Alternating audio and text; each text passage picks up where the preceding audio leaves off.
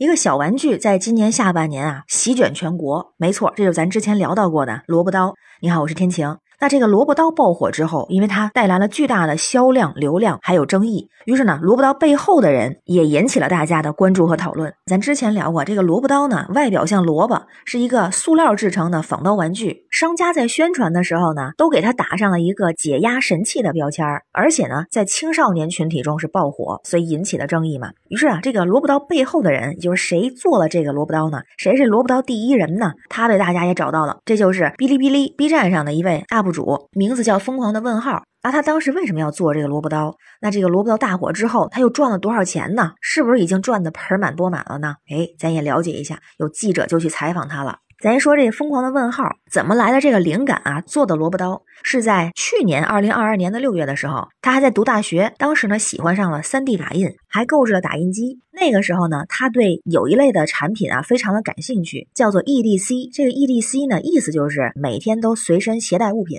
同时，他当时啊还经常会看各类的视频，在偶然之间就看到了有一款重力结构刀具的测评视频，他个人很感兴趣，于是就开始构思能不能设计并且打印类似的东西。那据说呢，他最初打印的是梳子型梳头发那个梳子，然后到 Q 版的小刀型，再到了现在的萝卜刀，多次调整了这个刀身的比例，改变刀刃的参数。而与此同时啊，他也把这一系列的过程用视频的方式传到了网站上。因为他是一位 UP 主嘛，但是这些视频都没火。那要说这萝卜刀什么时候火的呢？就是从今年下半年开始，下半年七月份的时候，因为当时啊，这位 UP 主他就是做了一个爆更，就是一次性把所有的关于萝卜刀的视频都发在了短视频的平台，而其中就有这么一条视频，就只过了一夜的时间，观看量突破了五百万次。那他自己也很吃惊啊，而且呢，跟他自己想象的不一样的是，他本来的想法就是做各种不同结构 Q 版的刀具打印玩具，他对 3D 打印感兴趣嘛。那至于萝卜刀为什么一夜就红了，他到现在也没想明白。他原话是这么说的：说没想到这款产品受那么多人喜欢。抛开喜欢刀具、3D 打印、EDC 类产品的群体，就不知道大家对他感兴趣的点在哪儿，也不知道它好玩在哪儿。您看这创始人是这么说的哈，而且还承受了一定的心理压力。为什么呢？因为虽然他自己都没有 get 到这个大家玩萝卜刀这好玩的点，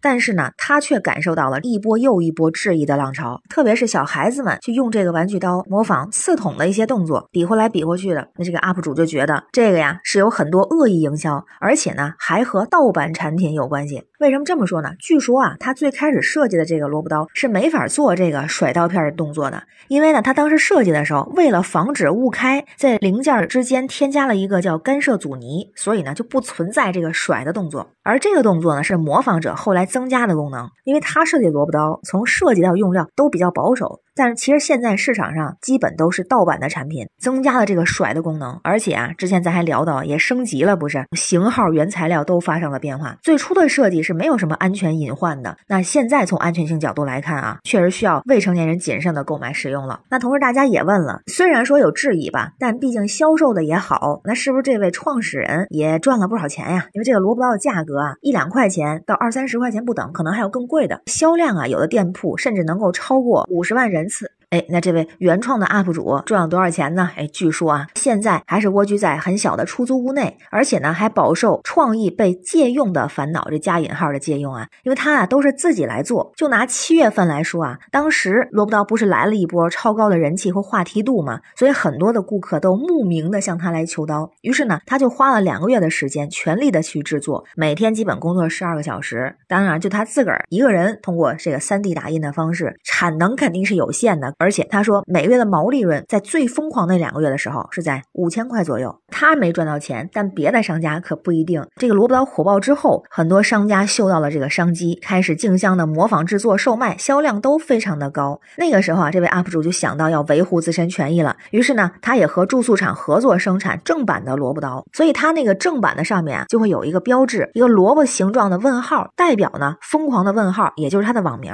但是那个时候其实有点晚了，因为前期。对知识产权没有充分的保护，所以他从这个里面获得的收益也只够维持日常的开销。他就发现啊，对于个人设计者来说，这样的问题可能挺多的，因为在没生产出来的时候，根本不知道它会不会火，也很少会有商家感兴趣。但一旦火起来，那个仿制品啊就出厂开售了。就像这位 UP 主说的，仿制品的生产商是嗅觉灵敏又能控制成本的商人。那网友们的想法也是不太一样，有人呢就怪这个创始人本身，怪两点。第一个呢是怪他设计这个危险的玩具，第二呢是怪他谁让你自己不申请专利的。那也有网友啊认为要怪这个抄袭的人。那我个人啊比较站后一类网友的观点啊，就是这个作者本身其实他设计和生产的玩具一开始没有危险性，而且特别规避了危险，连甩的动作都做不出来，也不是针对青少年来设计的。那说他不申请专利呢，确实是没有这样的操作。不过如果真的是申请专利的话，一个是需要花钱，可能会在一千块钱左右，或者是不低于一千啊。